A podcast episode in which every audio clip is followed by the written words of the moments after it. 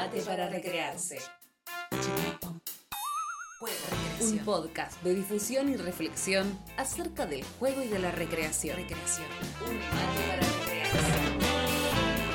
Pedro Bernén, Valentín Díaz, Ornela de Monte.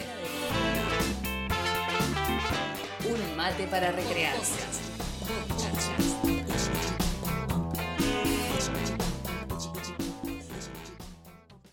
Buenos días, buenas tardes, buenas noches, dependiendo a qué hora nos estén escuchando. Esto es un mate para recrearse. Soy Pedro Pepo Bernengo y estamos acá con mis compañeros, compañeros. Eh, ¿Valen? Si te quieres presentar. Queridos, ¿cómo estás? ¿Cómo estás, Orne? ¿Cómo estás, Pepo? Compañeros queridos, muy bien, yo. ¿Cómo andás, Orne, vos? Hola, Valen, hola, Pepo, bien, muy bien en este día soleado, empezando la primavera y con un capítulo que ansío que empiece ahora mismo. Exacto, con este nuevo capítulo vamos a hacer una gran presentación, la va a hacer en realidad nuestra compañera Maga, y le damos el pie a Maga para escuchar quién es nuestra gran invitada de, de este día. Débora Canto es licenciada en Ciencias de la Educación por la UBA con formación y trayectoria profesional en el campo de la educación formal y no formal, especializada en la educación de adolescentes y jóvenes. Actualmente se desempeña como jefa del Departamento de Investigación en el Instituto de Tiempo Libre y Recreación y como docente y coordinadora del área Diseño y Gestión Integral de Proyectos Socioeducativos en la carrera de Pedagogía y Educación Social del mismo instituto. Es coordinadora académica de la maestría en Políticas de Infancia y Juventud en la Escuela Internacional de Posgrado de Claxo en la Universidad Estatal de Haití. Es autora de los libros Tiempo de Fragua, la responsabilidad de educar a adolescentes y jóvenes y Variaciones para educar adolescentes y jóvenes, además de numerosos artículos publicados en revistas y compilaciones. Escuchamos esa hermosa presentación que hizo Maga, pero antes queremos, hacerles queremos darles una noticia muy importante a todos nuestros oyentes, que tenemos una nueva eh, productora de contenido, que se llama Sofía Pérez Preite, que es una compañera nuestra del instituto. ¿Qué dicen de esta nueva, esta nueva incorporación? ¿Cómo la ven ustedes, Orne? ¿Cómo la ves? ¿Cómo la puedo ver? Como la mejor incorporación que podíamos hacer.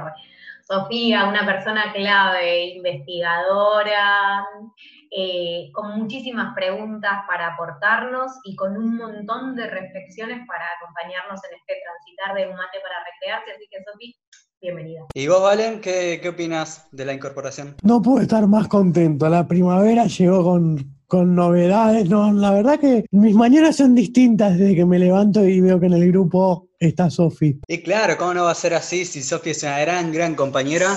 Y bueno, esperemos que ya pronto en, su, en el Instagram de Un Mate para Recrearse pueda subir la foto y la descripción de ella.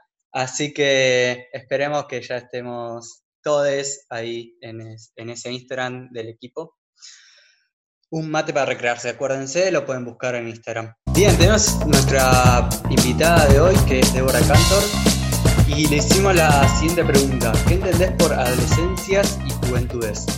Y esto nos respondió. Una cosa que creo necesario decir de entrada es que aun cuando a menudo decimos adolescencias y juventudes como, como si fueran términos intercambiables o categorías homologables, hay razones varias para diferenciarlas. Cuando decimos adolescencias y juventudes así juntito o cuando con más frecuencia todavía decimos jóvenes y listo, solemos referir a sujetos ya no niños ni niñas y todavía no adultos. Es decir, podríamos decir nos referimos a las nuevas generaciones. Todo bien con eso, yo también lo hago, pero hay razones para diferenciarlas. Aun cuando no hay fronteras claras ni edades de principio y fin, hay rasgos, hay procesos y hay una especificidad de la adolescencia que me interesa subrayar aquí. La adolescencia es un tiempo de pasaje, un, corte simbólico entre dos tiempos. Una suerte de renacimiento, decía hace unos 250 años Rousseau, cuando los y las adolescentes eran tan distintos a los de hoy. Es el momento del cambio de caparazón, escribió en 1980 y pico François Dolto. Es un salto al abismo en el cual el gran protagonista es el cuerpo, dice hoy la colega Norma Barbayelata. En fin, los y las adolescentes están ocupados en tomar distancia de las propuestas originarias y de los adultos significativos de la infancia. Están dedicados a discutir la herencia, andan tejiendo un entramado de identificaciones y desidentificaciones para construir nuevas referencias y valores en sintonía fina con el grupo de pares. La vida se altera porque es el tiempo de salir de lo conocido, de dar de baja lo anterior y del comienzo del proceso emancipatorio todo eso mientras el cuerpo se desacomoda y tienen que volver a gobernarlo. Algo clave se juega en ese tiempo bisagra de la biografía. Por eso viene con angustia, con conflictos y temores que son propios de ese momento de reconstrucción identitaria.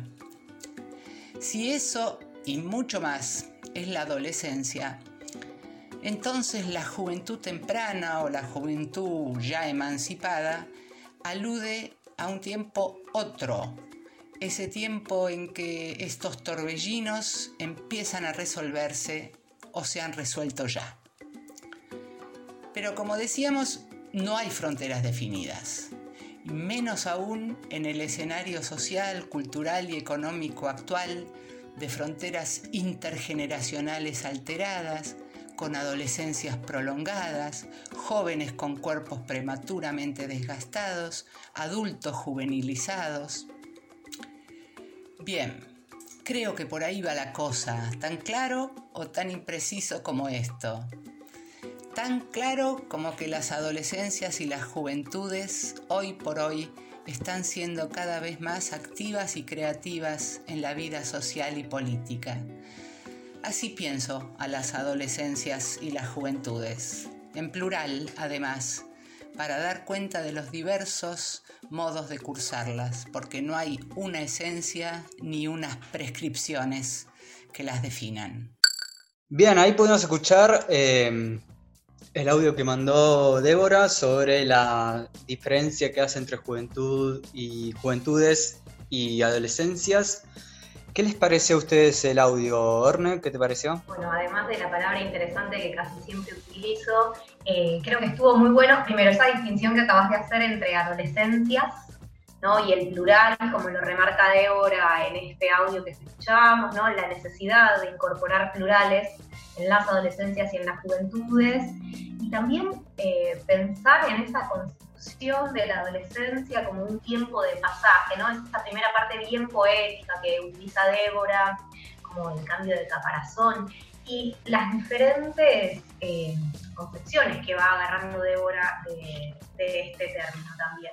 Eh, me gusta mucho pensarlo como un momento de reconstrucción identitaria, que es algo de lo que también Débora menciona, de salir de lo conocido y de mencionar también algunas características sentimentales de la angustia, de los conflictos que se suscitan en esta etapa de la vida, como para pensarlas e ir aproximándonos también a nuestras próximas preguntas que tienen que ver con eso. ¿Valen? No, yo en primer lugar rescato la, la poética con la cual Débora responde, me parece súper importante. Y lo que me gustaría también resaltar de toda esta respuesta bella que nos da, y cito, es eh, los temores que vienen de la mano con, con estas reconstrucciones identitarias.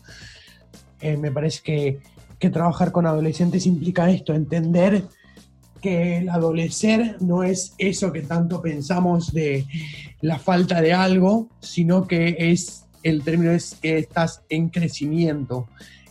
Así que solo eso voy a rescatar de este primer, de esta primera respuesta. Bueno, buenísimo. Ya con estos pequeños comentarios que hicimos, eh, que hizo mis compañeros, compañeros, Eh, le hicimos la segunda pregunta, que es cómo surge em, tu interés por, el estudio, por el estudio de las adolescencias. Y en cuanto a la segunda pregunta, debo decir que yo en realidad no me propuse estudiar las adolescencias y juventudes, pero algo parecido a eso se me fue imponiendo a partir de mi trabajo durante muchos años con adolescentes, sobre todo en actividades recreativas, en campamentos y también en proyectos escolares o esos de, los bordes de la escuela y en espacios de formación de educadores y educadoras. Y se me fue imponiendo también porque en determinado momento de la vida profesional, en tiempos sociales complicados, sobre todo para los pibes y las pibas, me topé con miradas y propuestas adultas en las que las adolescencias y las juventudes aparecían culpabilizadas o victimizadas, siempre estereotipadas y a menudo estigmatizadas, todas, pero sobre todo las que viven y crecen en condiciones más injustas. Frente a eso entonces me aboqué a estudiar más y a escribir intentando comunicar y poner a disposición ideas, contrapropuestas y posicionamientos.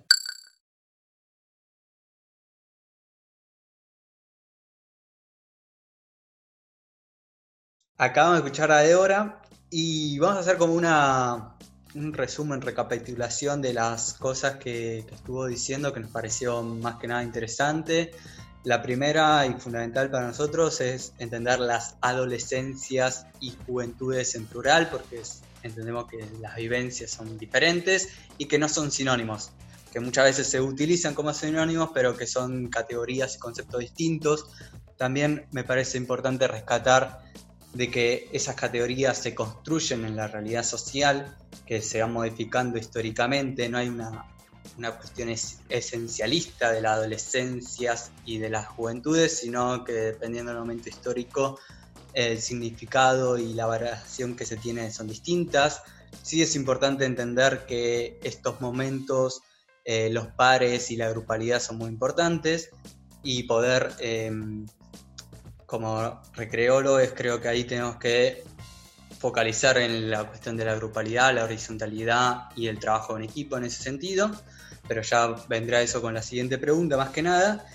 Y cuando Débora habla de, bueno, cómo les fue interesando el estudio de las adolescencias y juventudes, em, ella habla, bueno, de cómo hubo, hay representaciones sociales que, que la veían siempre como víctimas quizás a las adolescencias y juventudes y, o victimarios incluso a veces, y como que esas categorías quizás sean muy empobrecedoras para no entender la complejidad que era eh, realmente la, vida de, estas adolescencias y juventudes.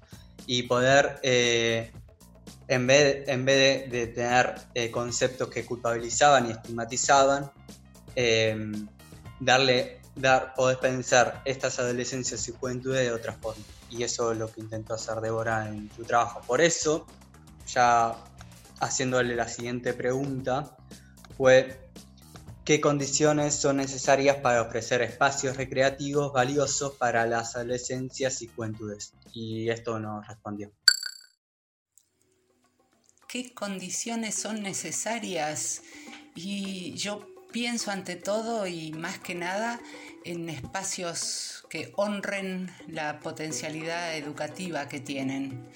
Eh, como no puedo pensar los espacios recreativos deslindados de lo educativo, o no me dedico a eso, porque que los hay, los hay, eh, entonces los pienso en torno a procesos, procesos sostenidos en el tiempo, comprometidos o involucrados en un proyecto de transmisión y de habilitación. Transmisión de la cultura en un sentido amplio, y habilitación de oportunidades y de vidas dignas. Entiendo que los espacios recreativos para las adolescencias y las juventudes son o serán valiosos en la medida en que propicien y ofrezcan diálogo, reflexión, grupalidad, soporte, experiencias relevantes en áreas y en formatos bien diferentes. Dentro de esta perspectiva, espacios recreativos valiosos implican propuestas lúdicas pensadas como instancias privilegiadas para generar, sostener y enriquecer vínculos y solidaridades. Porque bajo ciertas condiciones el juego requiere y promueve climas amigables, producción colectiva, participación y aprendizajes que apuestan a la convivencia y la interacción entre pares y con los referentes adultos. En la, adolescencia y la juventud temprana, jugar es en buena medida verse como ya no son y resignificarse en lo que van siendo. Una actividad que suspende por un rato el vértigo del crecer y que de paso permite constatar que algo de la infancia nos habita siempre. Espacios recreativos valiosos supone también, por ejemplo, propuestas con eje en lo expresivo que den lugar a crear, a explorar, a aprender, a apreciar, conmover y conmoverse, decir y mostrarse a través de diferentes lenguajes que invitan a cultivar y a disfrutar de la sensibilidad estética experiencias que invitan a salirse por un rato de la vida cotidiana o a entrarle por otros lados. Espacios recreativos valiosos implica asimismo para mí propuestas para vincularse de otros modos con el conocimiento, con el mundo y con las múltiples formas de conocerlo, para habitarlo colectivamente a la manera de cada cual, para tratar de entender por qué pasa lo que pasa, para poner en cuestión viejas injusticias y nuevas desigualdades, y hasta para visorar los caminos que permitan transformar el mundo en algo mejor. Espacios recreativos valiosos con y para adolescentes y jóvenes promueven participación, enseñan a participar, y hacen crecer la autonomía. Tienen en cuenta sus puntos de vista, sus intereses y sus demandas, no para respetarlas a rajatabla, sino para enriquecerlas. Abren espacios de discusión y de decisión acerca de las normas y las actividades sin eludir la responsabilidad adulta sobre los procesos. Entonces, reitero, subrayo, que cuando pienso espacios recreativos valiosos para adolescentes y jóvenes, en cualquier caso y en cualquier contexto, pienso en la responsabilidad de educar, en la oferta estructurante para los y las que están creciendo. Y pienso también en el valor agregado que tienen o que pueden tener en los contextos más relegados, en la medida en que contribuyen a contrarrestar, a atenuar o a cambiar de signo la restricción de oportunidades y la vulneración de derechos. Por todo eso, espacios recreativos valiosos, a mi modo de ver, suponen, requieren, implican, por supuesto, como todo espacio educativo, figuras adultas significativas, autoridades respetables es decir, que inspiren respeto por lo que ofrecen y por cómo lo hacen. Y que por supuesto respeten a los y las adolescentes y jóvenes. Qué bien tener a Débora en el programa porque nos tira un montón de conceptos, eh, reflexiones que nos dejan pensando y creo que este es un momento para abrir un poco al debate y comentarios y poder profundizar aún más en la, en la invitada y en la entrevista que le estamos haciendo. Así que vamos con los primeros comentarios de Valen, si les parece.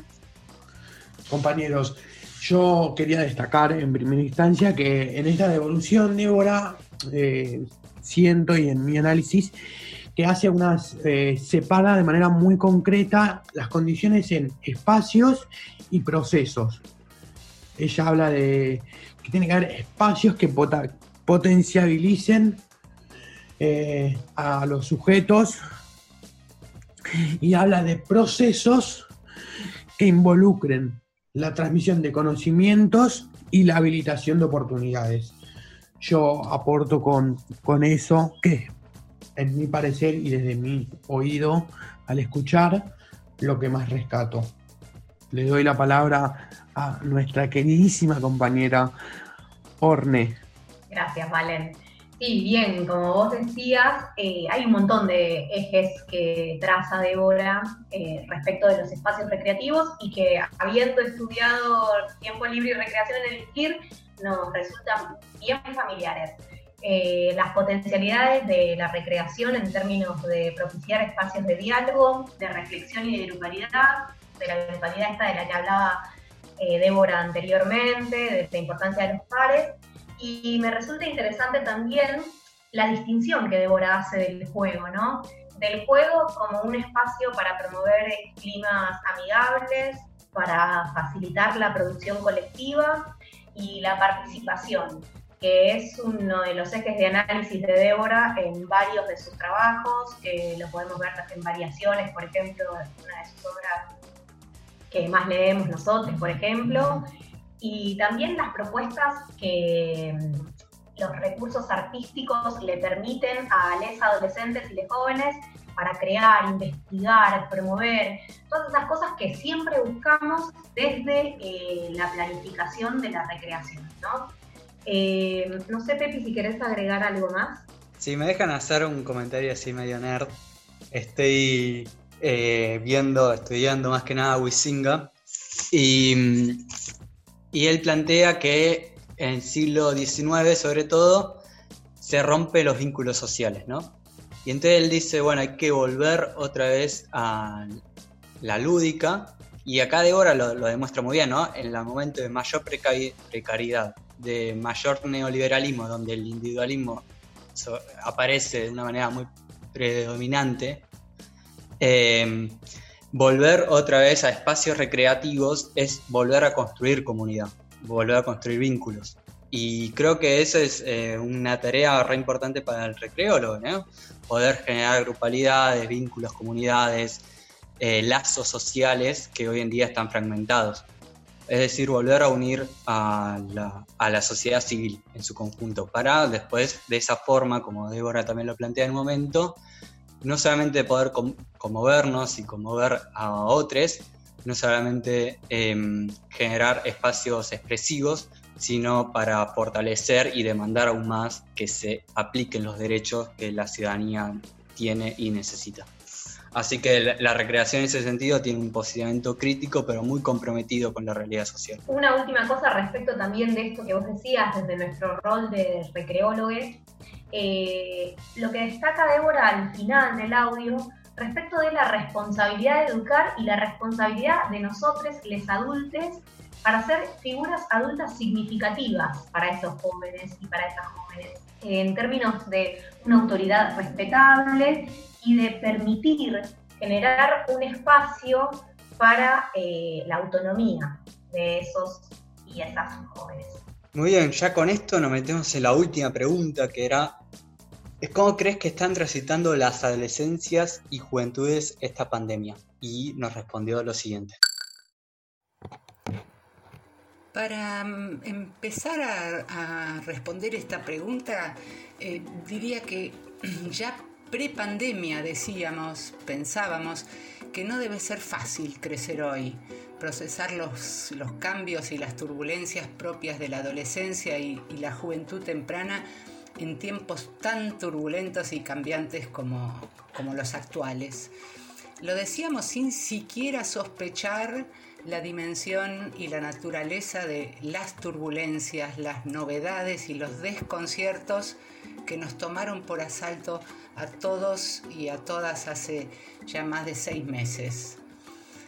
Esta mm, excepcionalidad pandémica viene a provocar y a sobreimprimir un tsunami de alteraciones. Vino con sus desafíos, sus reglas, sus riesgos, sus cuidados, sus incertidumbres y sus miedos. Hashtag quédate en casa o quédate en tu barrio cuando por los motivos que conocemos de sobra quedarse en casa es imposible, colisiona, choca de frente, se opone a la adolescencia entendida como el momento de la salida, como ese movimiento hacia adelante y hacia afuera. Los reenvía al universo de lo familiar, lo cercano, lo conocido, los de siempre, es decir, a todo aquello de lo cual necesitan tomar distancia para construir autonomía, para conquistar nuevos territorios, para probar nuevas normatividades en tiempos y espacios no gobernados por los adultos. Por ejemplo, dando rienda suelta a la nocturnidad. Una nocturnidad colectiva que el aislamiento obviamente anula o trastoca. Todo esto entonces supone unos esfuerzos adicionales, un, cambio de carátula para esa particular forma en que adolescentes y jóvenes viven el tiempo. Muchos y muchas no pueden ni creer cómo están pudiendo sobrevivir sin juntarse en la calle, sin ir a bailar, sin amucharse, sin jugar, sin tocarse, sin el recreo de la escuela, sin la sexualidad ya en clave adolescente, sin deporte, sin empujarse, sin abrazarse, sin bardearse, sin correr, sin el boliche, sin cantar juntos, etc. Para otros, en cambio, hashtag quédate en casa representa una oportunidad no tanto obligada, sino más bien, esta vez, legitimada una oportunidad para guardarse, para encerrarse y protegerse de la manera en que en realidad prefieren, porque les va mejor la vida aislada o la sociabilidad en las redes que el cuerpo a cuerpo y el cara a cara. Un asunto central. Quedó clarísimo no solo cómo y cuánto la vida en pandemia necesita y exacerba la vida remota, la virtualidad, sino también cómo y cuánto la brecha socioeconómica y digital dejó afuera o lejos o aparte a tantos pibes y pibas sin mega y sin conectividad. Mientras tanto, otros y otras muestran una suerte de retiro voluntario de las redes y de las pantallas porque lo que quieren es verse de verdad, estar cerca posta. Para pensar, ¿no? La saturación aparece o puede aparecer por más ciberdesinhibición que curtan, por más nativos digitales que sean. Otra cuestión. Sabemos, tenemos noticias, no solo de hartazgos y conflictos en casa, sino también de algunas buenas cosas que andan pasando. Reportes de insospechadas convivencias amigables, de descubrimientos interesantes, de intercambios que valen la pena. Y también no puedo ni quiero dejar de mencionar reportes más públicos de los casos de violencia de género, de abuso y maltrato infantil, la violencia policial disparada sobre todo contra adolescentes y jóvenes, en fin, todo eso que no solo no paró, sino que recrudeció en estos tiempos. Dijimos antes que la adolescencia es el reino de la grupalidad y de las referencias horizontales, tanto en la calle, cuando hacen la suya, como en las instituciones, que son el lugar del grupo de pares, y también de las figuras adultas, extrafamiliares, en quienes apoyarse y con quienes confrontar. Pero resulta que las instituciones, las escuelas, los espacios socioeducativos, recreativos, deportivos, artísticos, tuvieron que cerrarse para cuidarlos y para cuidarnos. No es un dato menor para pensar las adolescencias y las juventudes en este contexto, con trayectorias educativas alteradas pero en curso o interrumpidas y a recuperar, con pedido ya en el CELU o haciendo cola en el comedor comunitario. Bueno, paro aquí.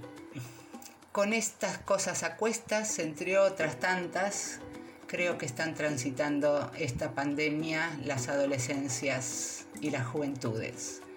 Mucho para seguir pensando, mucho para hacer, mucho para inventar en relación con ellas y con ellos. Pudimos escuchar a Débora, Débora Cantor, y ya estamos llegando al final. Eh, nos gustaría hacer unos últimos comentarios reflexiones. Eh, Orne, si te parece hacer algún comentario.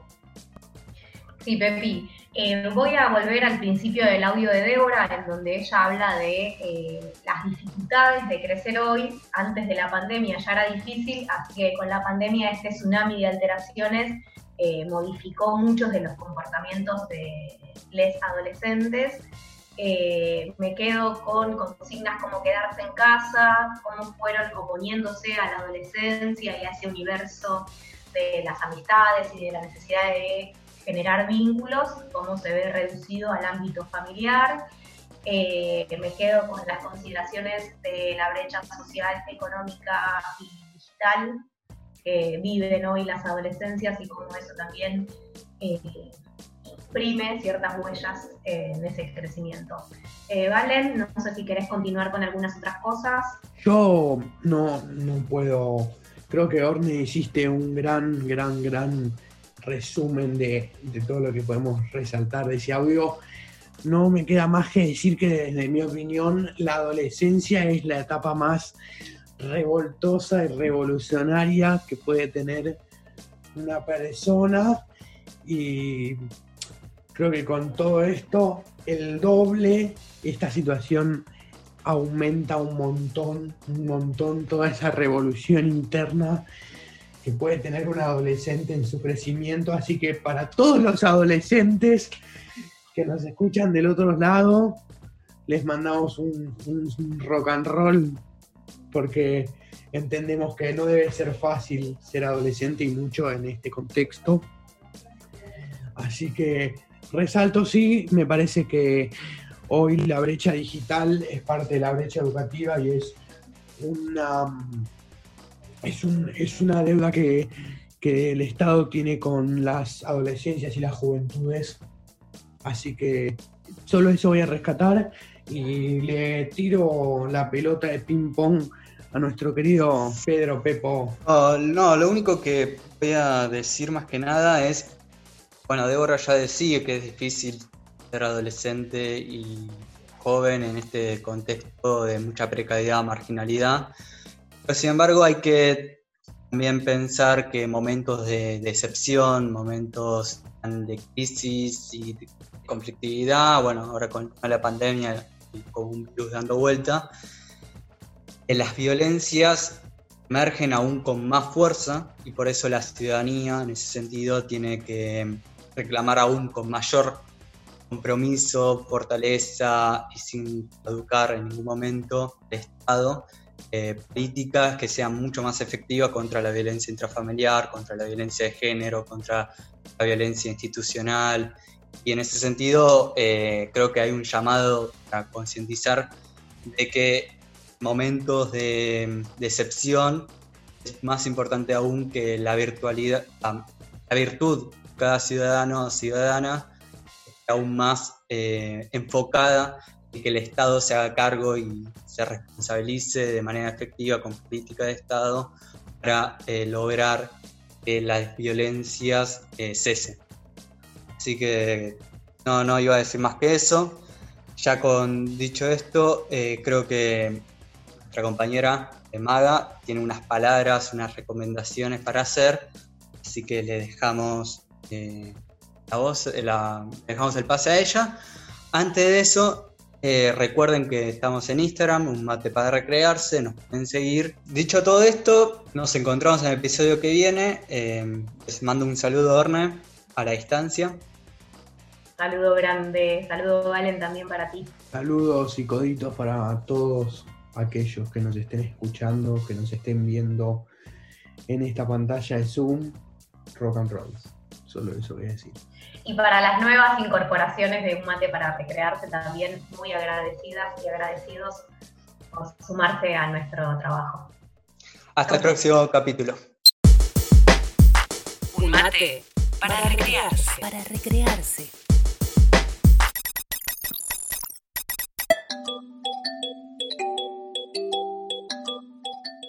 Facilitar la participación consiste en delinear un camino crítico a lo largo del cual adolescentes y jóvenes aprendan progresivamente a hacerse cargo de aquello que les incumbe. Un camino en el que se pone en juego y se desarrolla su capacidad de identificar situaciones o problemas que los afectan, los inquietan, los convocan, de analizar posibilidades, contextos y causas, de formular propuestas o soluciones viables, es decir, la capacidad de usar colectivamente y en forma responsable dichos espacios e instancias, apropiándose de ellos, transformándolos, ampliándose, porque se trata de promover aprendizajes, de brindar oportunidades, de preservar el sentido de un proceso. Este compromete decisiones que deben adoptar los adultos referentes, decisiones relativas, entre otras cuestiones, a quién quienes toman las decisiones, al funcionamiento grupal, al rol diferenciado que en ciertos momentos pueden o deben tener determinados actores. Es en virtud de estas decisiones y no pese a ellas que el protagonismo de adolescentes y jóvenes podrá crecer y consolidarse a lo largo de un proceso que reconoce tiempo, momentos y circunstancias diferentes. Débora Cantor. Adolescentes, jóvenes y adultos. Propuestas participativas en recreación. Sedes 2005.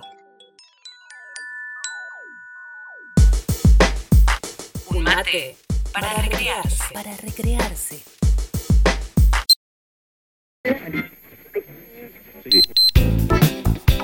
Para escucharnos podés buscarnos a través de la plataforma Spotify como Un Mate para Recrearse.